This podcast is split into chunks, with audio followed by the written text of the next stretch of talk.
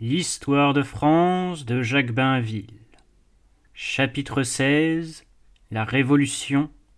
Partie 2. Les événements de France avaient été accueillis avec flegme par les gouvernements européens.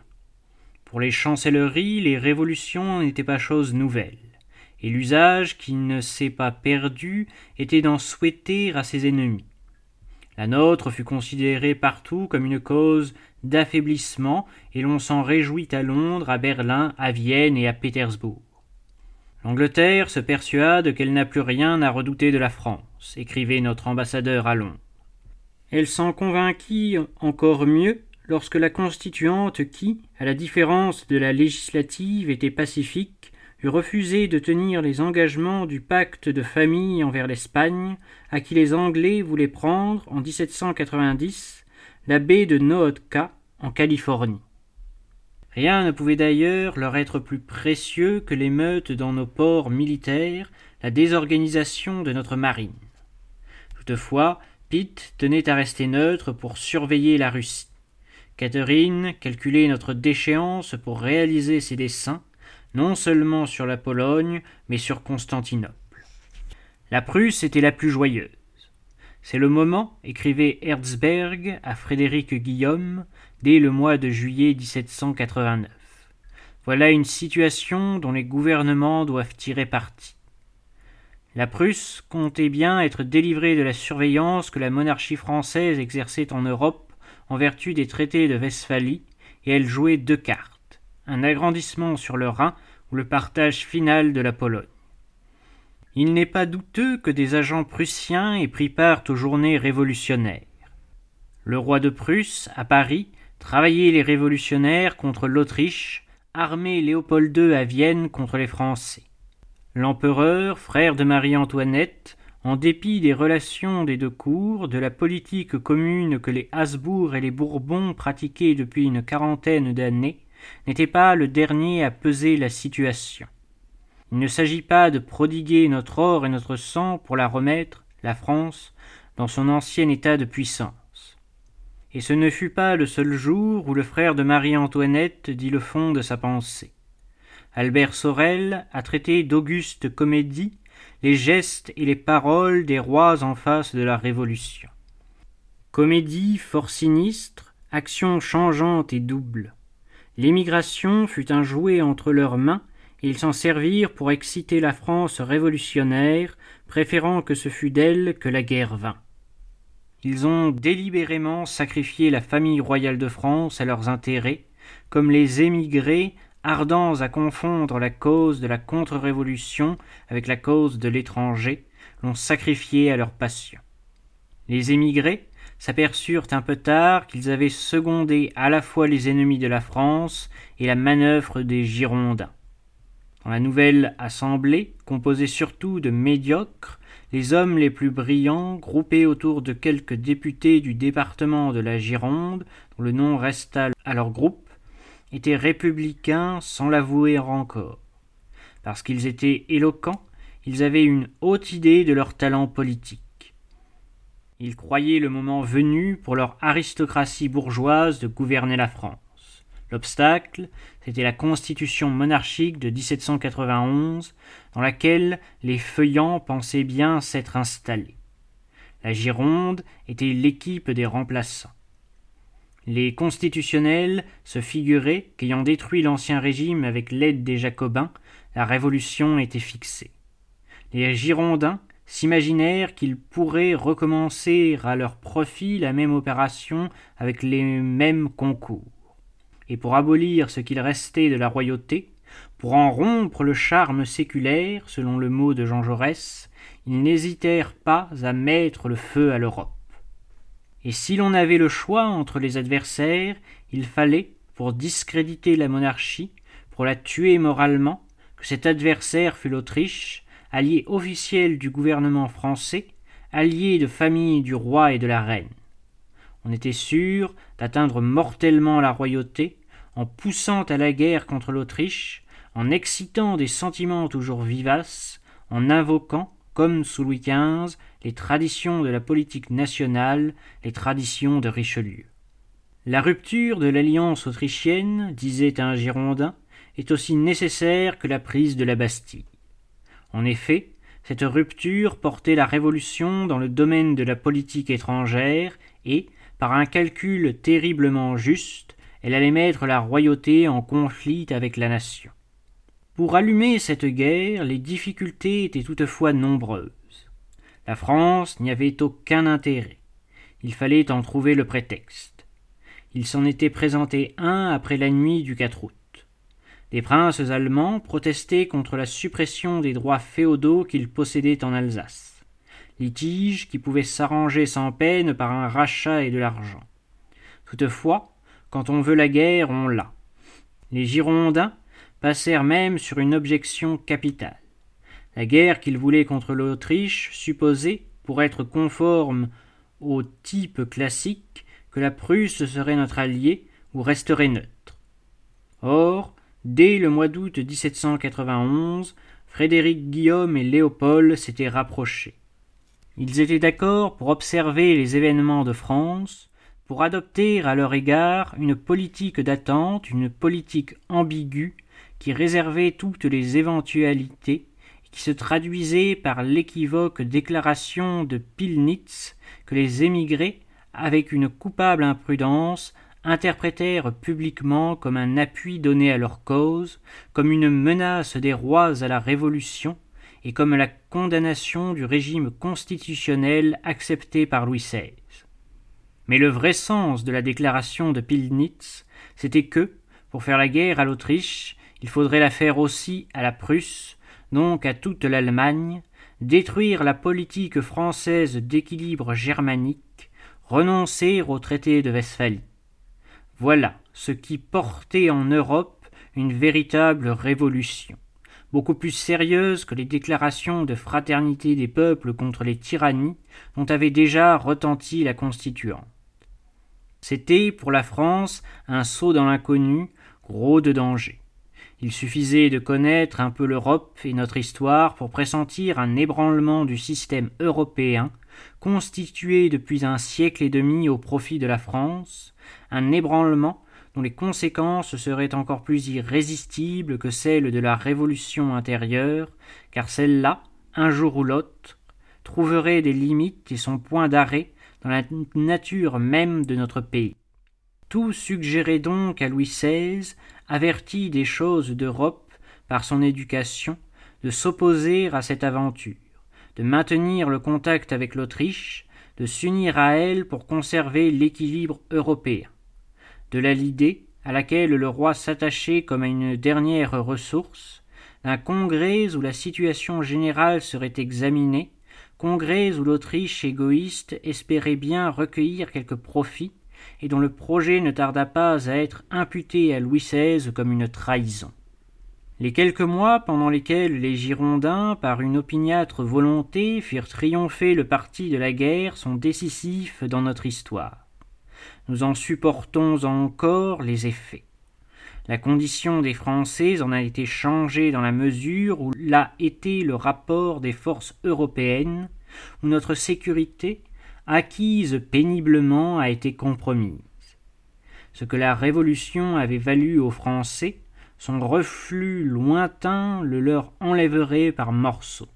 Ces frontières naturelles, un moment conquises, seraient reperdues, la liberté individuelle serait réduite un jour par la servitude militaire, l'impôt, sous sa forme si longtemps odieuse, la forme personnelle, renaîtrait, ayant changé le nom de taille pour celui d'impôt sur le revenu. Ce cercle, ouvert en 1792, s'est refermé sous les yeux de la génération présente et à ses frais. Mirabeau avait aperçu, il avait prophétisé à la constituante que notre âge serait celui de guerre, plus ambitieuse, plus barbare que les autres.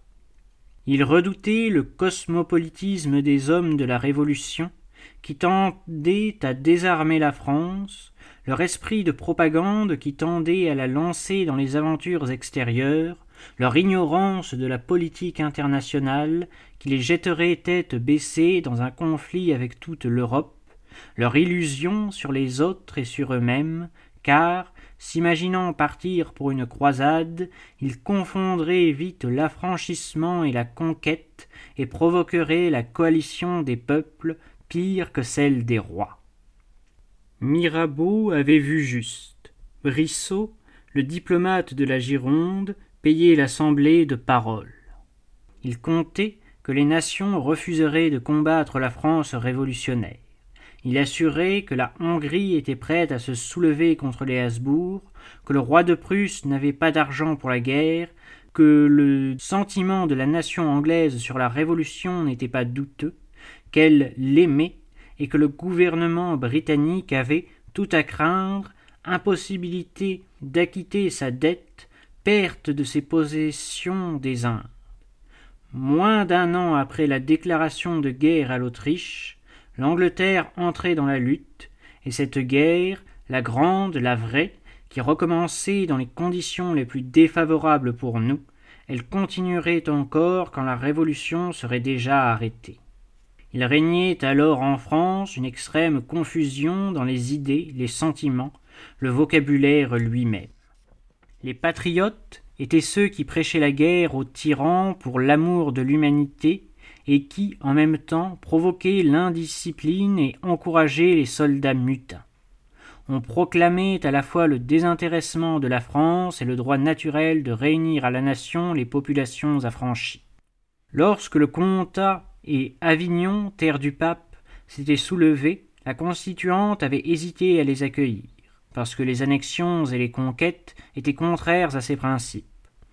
Ces scrupules furent vaincus par des hommes de gauche qui demandèrent si la Révolution refuserait d'achever la France et si elle serait plus timide que la monarchie.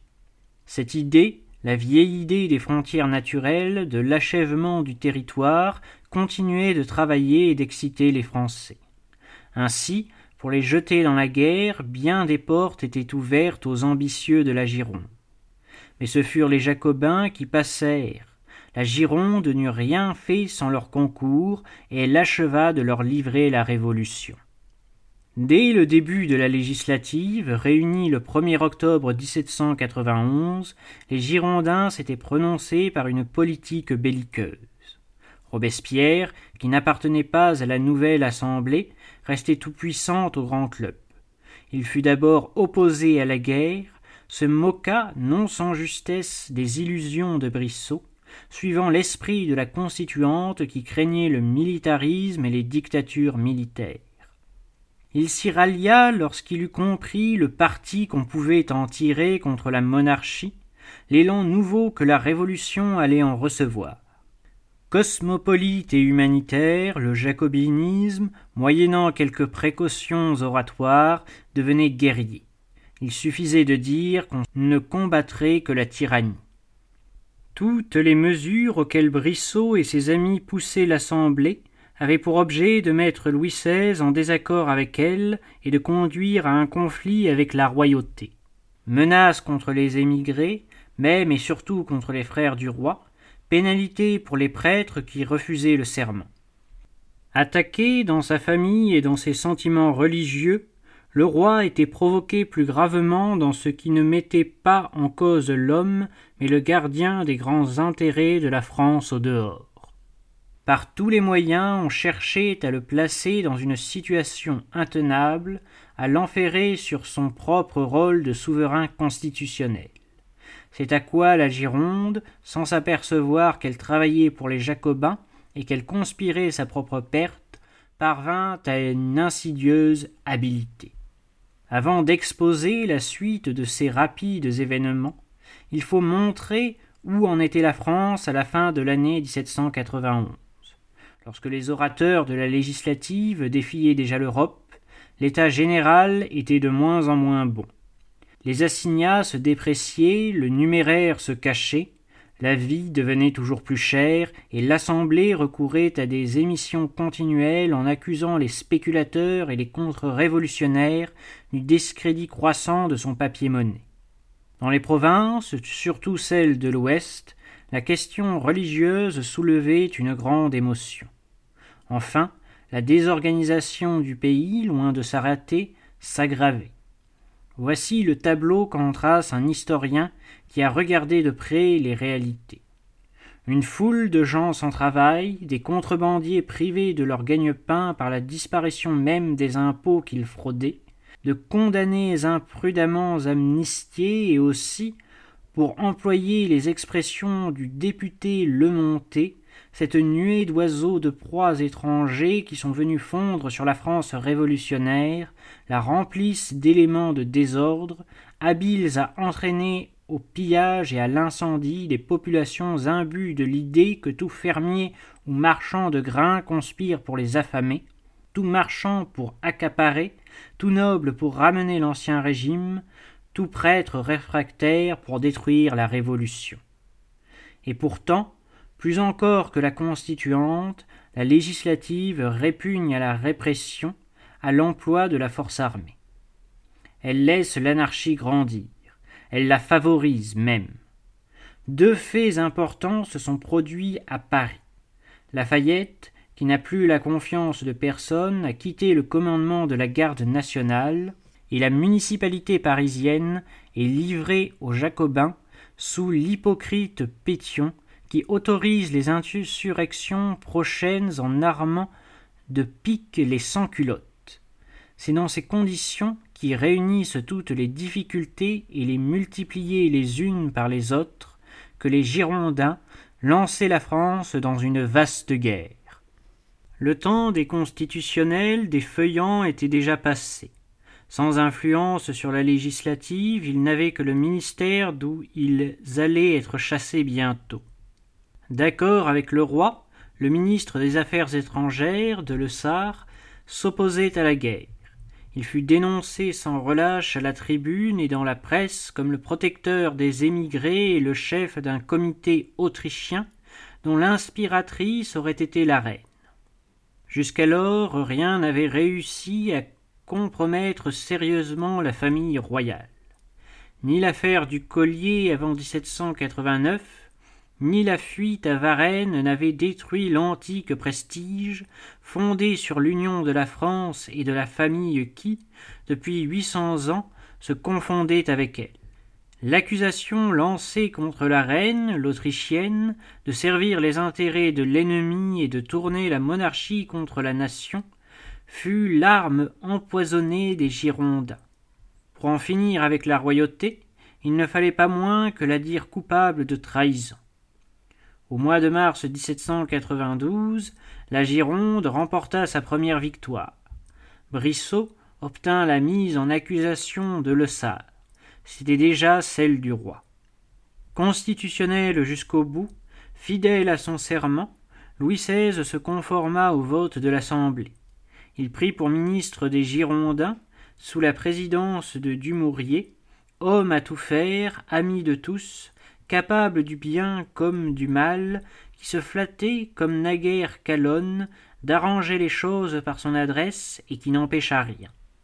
Les Girondins, une fois dans la place, menèrent les choses rondement. Le 20 avril, ils obtenaient de l'Assemblée, presque unanime, la déclaration de guerre à l'Autriche, prélude de la guerre générale. Cette date historique n'a tout son sens que si l'on rappelle que, cinq jours avant, la législative avait autorisé l'apothéose ignominieuse et dégradante des soldats rebelles de Nancy, châtiés par Bouillet et amnistiés par la suite. La législative les avait reçus à sa barre.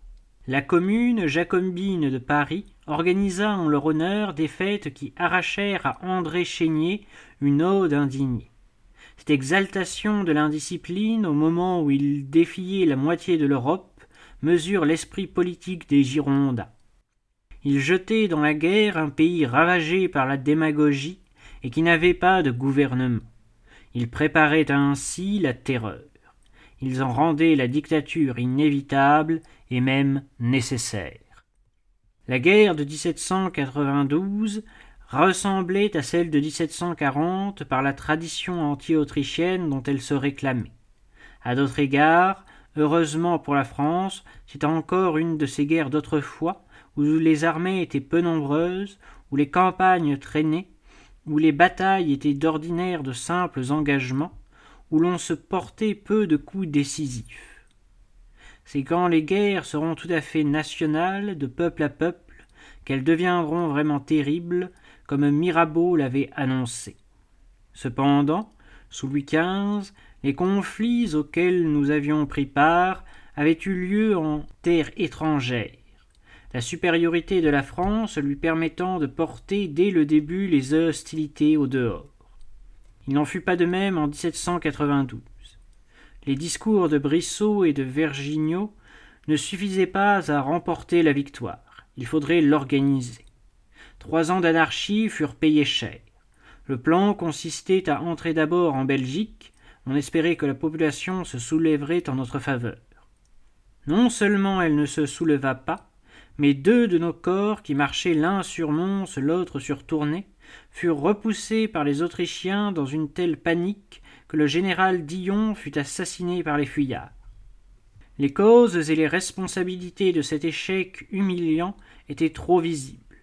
Les Girondins s'en déchargèrent en les rejetant sur la trahison du comité autrichien, ce qui voulait déjà dire clairement de la reine et du roi. Dès lors, c'est à ciel ouvert qu'ils travaillaient au renversement de la monarchie en poussant Louis XVI à bout.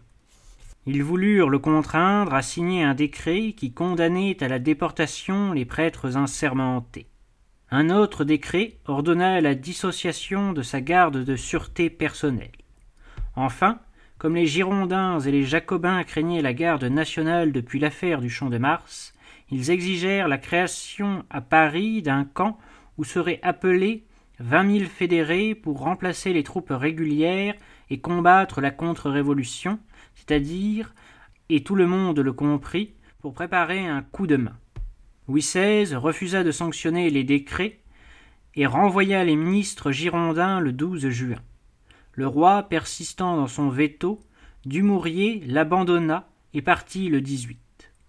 Les régiments avaient été éloignés, la garde constitutionnelle licenciée. Les fédérés marseillais, arrivés les premiers à Paris, furent autorisés, après une intervention favorable de Vergniaud, à prendre la tête d'une manifestation populaire contre le double veto.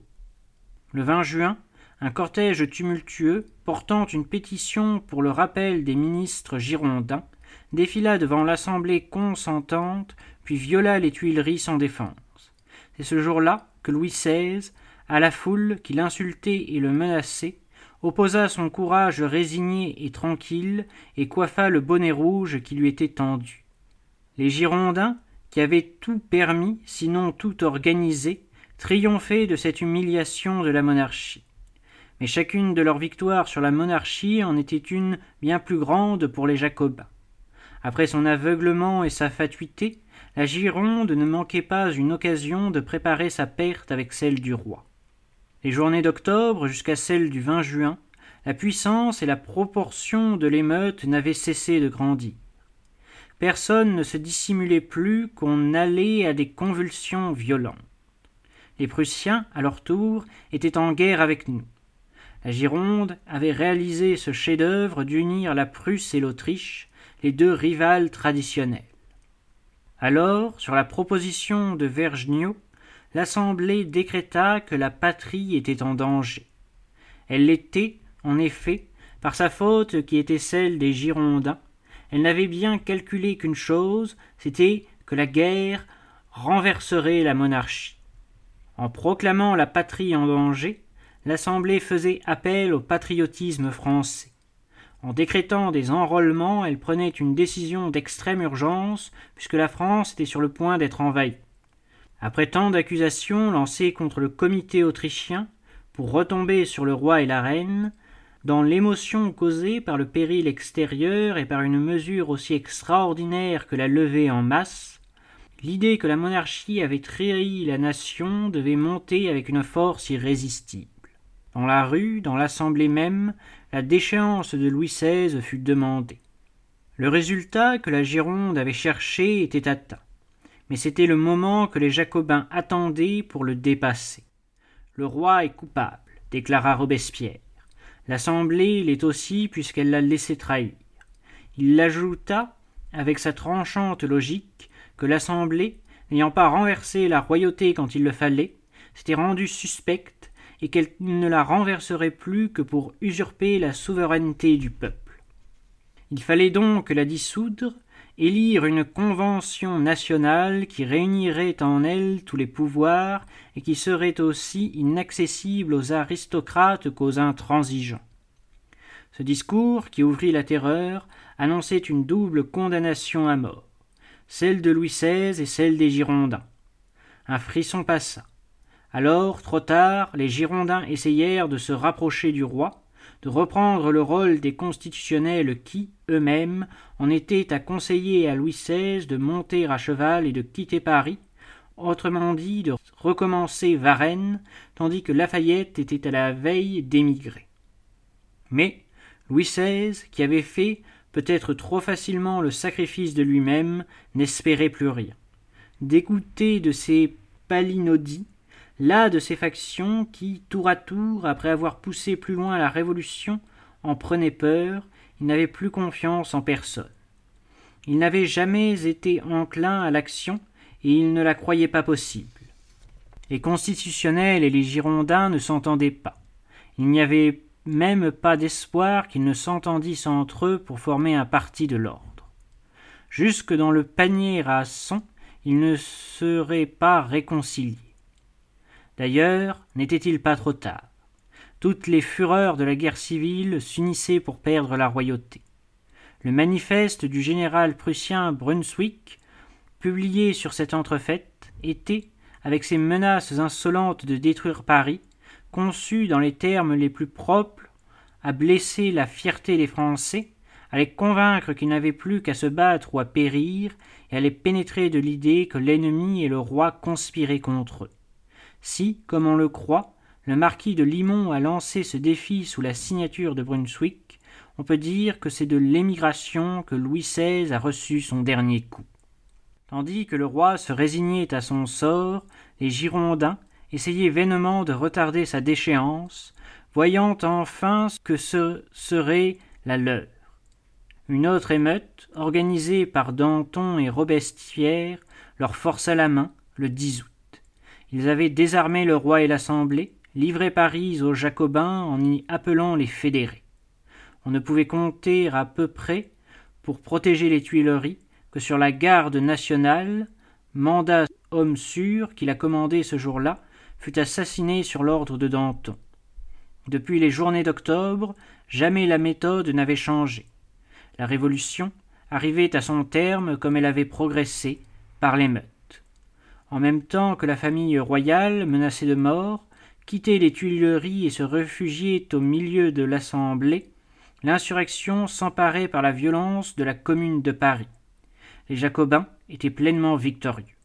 Le lendemain du 10 août, Robespierre se rendit à l'hôtel de ville et reprit d'un ton plus haut ses menaces aux Girondins.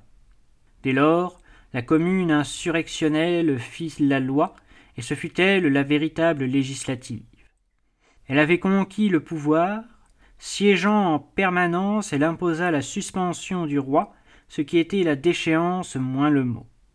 Elle se fit livrer la famille royale qui fut conduite au temple prisonnière. Danton devint ministre de la justice. Le tribunal du peuple, le tribunal révolutionnaire, fut créé.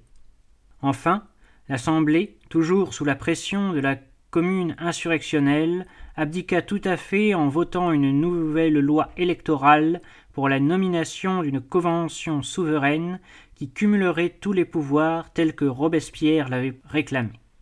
Tant de coups de théâtre, de scènes tragiques, de sang répandu, ont frappé à juste titre les imaginations et les frappé encore davantage dans un pays comme la France où la tranquillité, depuis près d'un siècle et demi, n'avait plus été sérieusement troublée, où la vie était brillante et douce. Il en est résulté une tendance à grossir ces événements et à en grandir les personnages. En réalité, ces parvenus de l'émeute étaient, à tour de rôle, étonnés puis effrayés de leur victoire. Ils en sentaient la fragilité, doutant d'être suivis par l'ensemble des Français, ils craignaient une réaction, et ils avaient raison de la craindre, puisque déjà Thermidor n'était pas loin. De là une infinité d'intrigues obscures dont l'histoire est mal connue, mais que révèlent les accusations de trahison que les hommes des clubs échangeaient entre eux.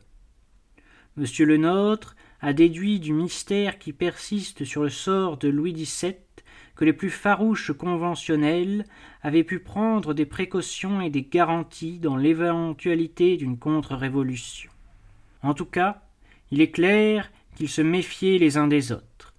Il est naturel aussi qu'ayant conquis le pouvoir par l'audace et la violence, en courant des risques certains, ils aient pensé qu'ils ne pouvaient le garder qu'avec toujours de l'audace, comme disait Danton, et toujours plus de violence. La psychologie de la terreur est là, puisque le terrorisme s'est exercé à la fois sur les contre-révolutionnaires et à l'intérieur du monde révolutionnaire. Il n'y avait personne qui ne fût suspect, parce que personne n'était sûr ni du lendemain ni de son voisin. Dantonistes et robespierristes disputent encore entre eux sans que le sens de bien des paroles énigmatiques échappées à Danton et à Robespierre ait été percé, sans que leur arrière-pensée, leur secret soit connu. Les vingt-quatre mois de convulsion qui séparent le 10 août du 9 Thermidor sont le paroxysme de cette vie des clubs à laquelle les constitutionnels puis les Girondins dans le même calcul et par la même nécessité, avaient laissé libre cours parce que c'était la vie même de la Révolution. Après le 10 août, les Jacobins, malgré leur victoire, n'étaient pas rassurés. L'armée prussienne envahissait la France. On n'était pas sûr du résultat des élections, et surtout, avant la réunion de l'Assemblée nouvelle, les Girondins voulaient que l'usurpation de la commune eût pris fin. Danton, lié au sort de la commune insurrectionnelle, ne vit qu'une ressource, terroriser. Ce n'est pas par hasard que les massacres du 2 septembre, précédés des perquisitions domiciliaires et d'arrestations en masse ordonnées par le ministre de la Justice, eurent eu lieu le jour même où se réunissaient les électeurs parisiens du second degré, et après que, le 30 août, la législative eut voté que le Conseil de la Commune devait se soumettre à la légalité. Par cette horrible besogne qui fut leur œuvre, Danton, la commune insurrectionnelle, les Jacobins se défendaient et prenaient une hypothèque sur la Convention qui, en effet, comme la législative, représenta une France plus modérée que Paris. Comme la législative aussi, cette troisième assemblée fut composée en majorité d'hommes timides, plutôt favorables à la Gironde, mais qui, arrivant peu de jours après les massacres des prisons, était d'avance épouvanté. Danton, élu à Paris avec Robespierre et Marat, lui-même quitta le ministère après y avoir préparé la prochaine débâcle des Girondins. Ces événements, vus du dehors, en manquaient pas de donner l'impression que la France se consumait dans l'anarchie et qu'elle courait à sa perte. En mettant bout à bout les manifestations hideuses ou banales de la démagogie, depuis les massacres en règle jusqu'au pillage de boutiques et de marchés, on pouvait rédiger des rapports effroyables pareils à celui où Roland exposerait bientôt les effets de ce qu'il appelait avec pudeur une propension désorganisatrice. On pouvait s'y tromper, et il est certain que l'étranger s'y trompa. Il ne calcula pas que, dans le désordre, il survivait des éléments d'ordre et que tout n'avait pas été détruit en France, dans l'espace de trois ans, et qu'il y subsistait de grandes ressources, que des hommes consciencieux étaient restés à leur poste, continuaient à faire leur métier, travaillaient de leur mieux à maintenir ou à rétablir une organisation. La France possédait encore des administrateurs et des officiers. Cette armature la sauva. Les volontaires qui arrivaient aux armées y portaient au moins autant d'insubordination que d'enthousiasme. Ils y trouvaient d'anciennes troupes, des cadres, des chefs instruits, une discipline qui reprit peu à peu le dessus. Cet amalgame finit par donner des régiments solides et par mettre en valeur le tempérament militaire de la nation. C'est ce que les Prussiens n'attendaient pas.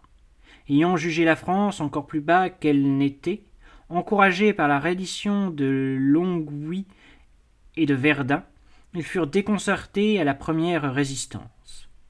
Quoique Brunswick fût maître de la route de Chalon, il ne voulut pas s'y engager, après le combat de Valmy, affaire médiocre en elle-même, puisqu'il n'y eut pas huit cents hommes hors de combat de chaque côté, mais grosse de conséquences. Les Prussiens, ayant trouvé le morceau plus dur qu'ils ne croyaient, car ils comptaient sur une promenade militaire, s'en tinrent là. Ils ne se souciaient pas d'être retenus en France tandis que l'Autriche et la Russie se partageraient la Pologne, et il leur suffisait que la Révolution fût incapable d'empêcher ce nouveau partage qui, en effet, eut lieu. D'ailleurs, Dumouriez, trop heureux de son succès de Valmy, se garda de poursuivre Brunswick et d'exposer son armée, dont il connaissait la faiblesse, à un retour offensif de l'adversaire.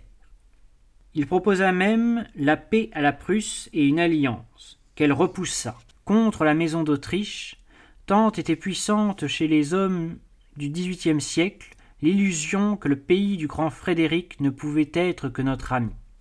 Valmy est du 20 septembre 1792. La Convention s'ouvrait le 21.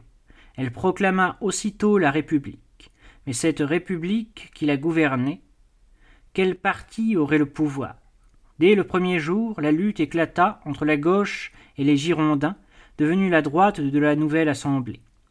Ceux-ci, comptant sur la sympathie des députés des départements, attaquèrent aussitôt les Jacobins, leur reprochèrent l'usurpation de la commune de Paris et les massacres de septembre. Louvet demanda la mise en accusation de Robespierre et des septembriseurs. La majorité n'osa pas le suivre. Ses amis de la Gironde eux-mêmes l'abandonnèrent parce qu'ils sentirent que, pour une pareille réaction, la force leur manquait. Ainsi, dès le début, les Girondins avaient commis une faute grave. Ils avaient menacé leurs alliés de la veille, leurs adversaires d'aujourd'hui, et ils avaient montré qu'ils n'avaient pas les moyens d'exécuter leurs menaces. Un mois après l'ouverture de la Convention, leur cause était déjà perdue. Les Jacobins, qui avaient commencé par se défendre, prenaient l'offensive. Accusés de meurtre et d'anarchie, ils accusèrent à leur tour. L'accusation qu'ils avaient encourue était capitale. Leur riposte, pour les sauver, devait l'être aussi. L'accusation qu'ils lancèrent était celle dont les Girondins s'étaient servis contre les ministres constitutionnels et contre la royauté. Trahison, incivisme, complicité avec les contre-révolutionnaires. La Gironde avait inventé le comité autrichien. Sur de semblables apparences, on imagina contre eux le crime de fédéralisme, d'attentat à la République, une et indivisible. Ainsi, en tout, les Girondins manœuvraient la Gironde. La tenaient par sa peur de ne pas sembler assez républicaine, la repoussaient de position en position. La mise en accusation de Robespierre avait été manquée. La riposte des Jacobins fut la mise en jugement de Louis XVI. Le régicide serait l'épreuve de toutes les sincérités républicaines. Tombés dans ce piège, les Girondins n'en sortirent pas. Ils avaient condamné les effusions de sang, ils étaient mis en demeure de faire tomber la tête du roi ou de se rendre suspects. Ils n'évitèrent ni l'un ni l'autre. Répugnant au crime, ils proposèrent l'appel au peuple en guise d'échappatoire. Aussitôt la rue, les sections, les tribunes menacèrent la Convention qui céda à la même pression que les précédentes assemblées elle repoussa l'appel au peuple. Sur la mort, les Girondins en déroute se divisèrent. La direction leur échappait. Ils n'étaient même plus un parti. La mort sans sursis, enjeu de cette bataille pour le pouvoir, fut votée par 361 voix sur 721 députés présents. Le duc d'Orléans, conventionnel de gauche sous le nom de Philippe Égalité, la vota avec la montagne. Mais déjà, le régicide lui-même ne pouvait plus sauver personne. La guillotine était en permanence sur la place de la Révolution.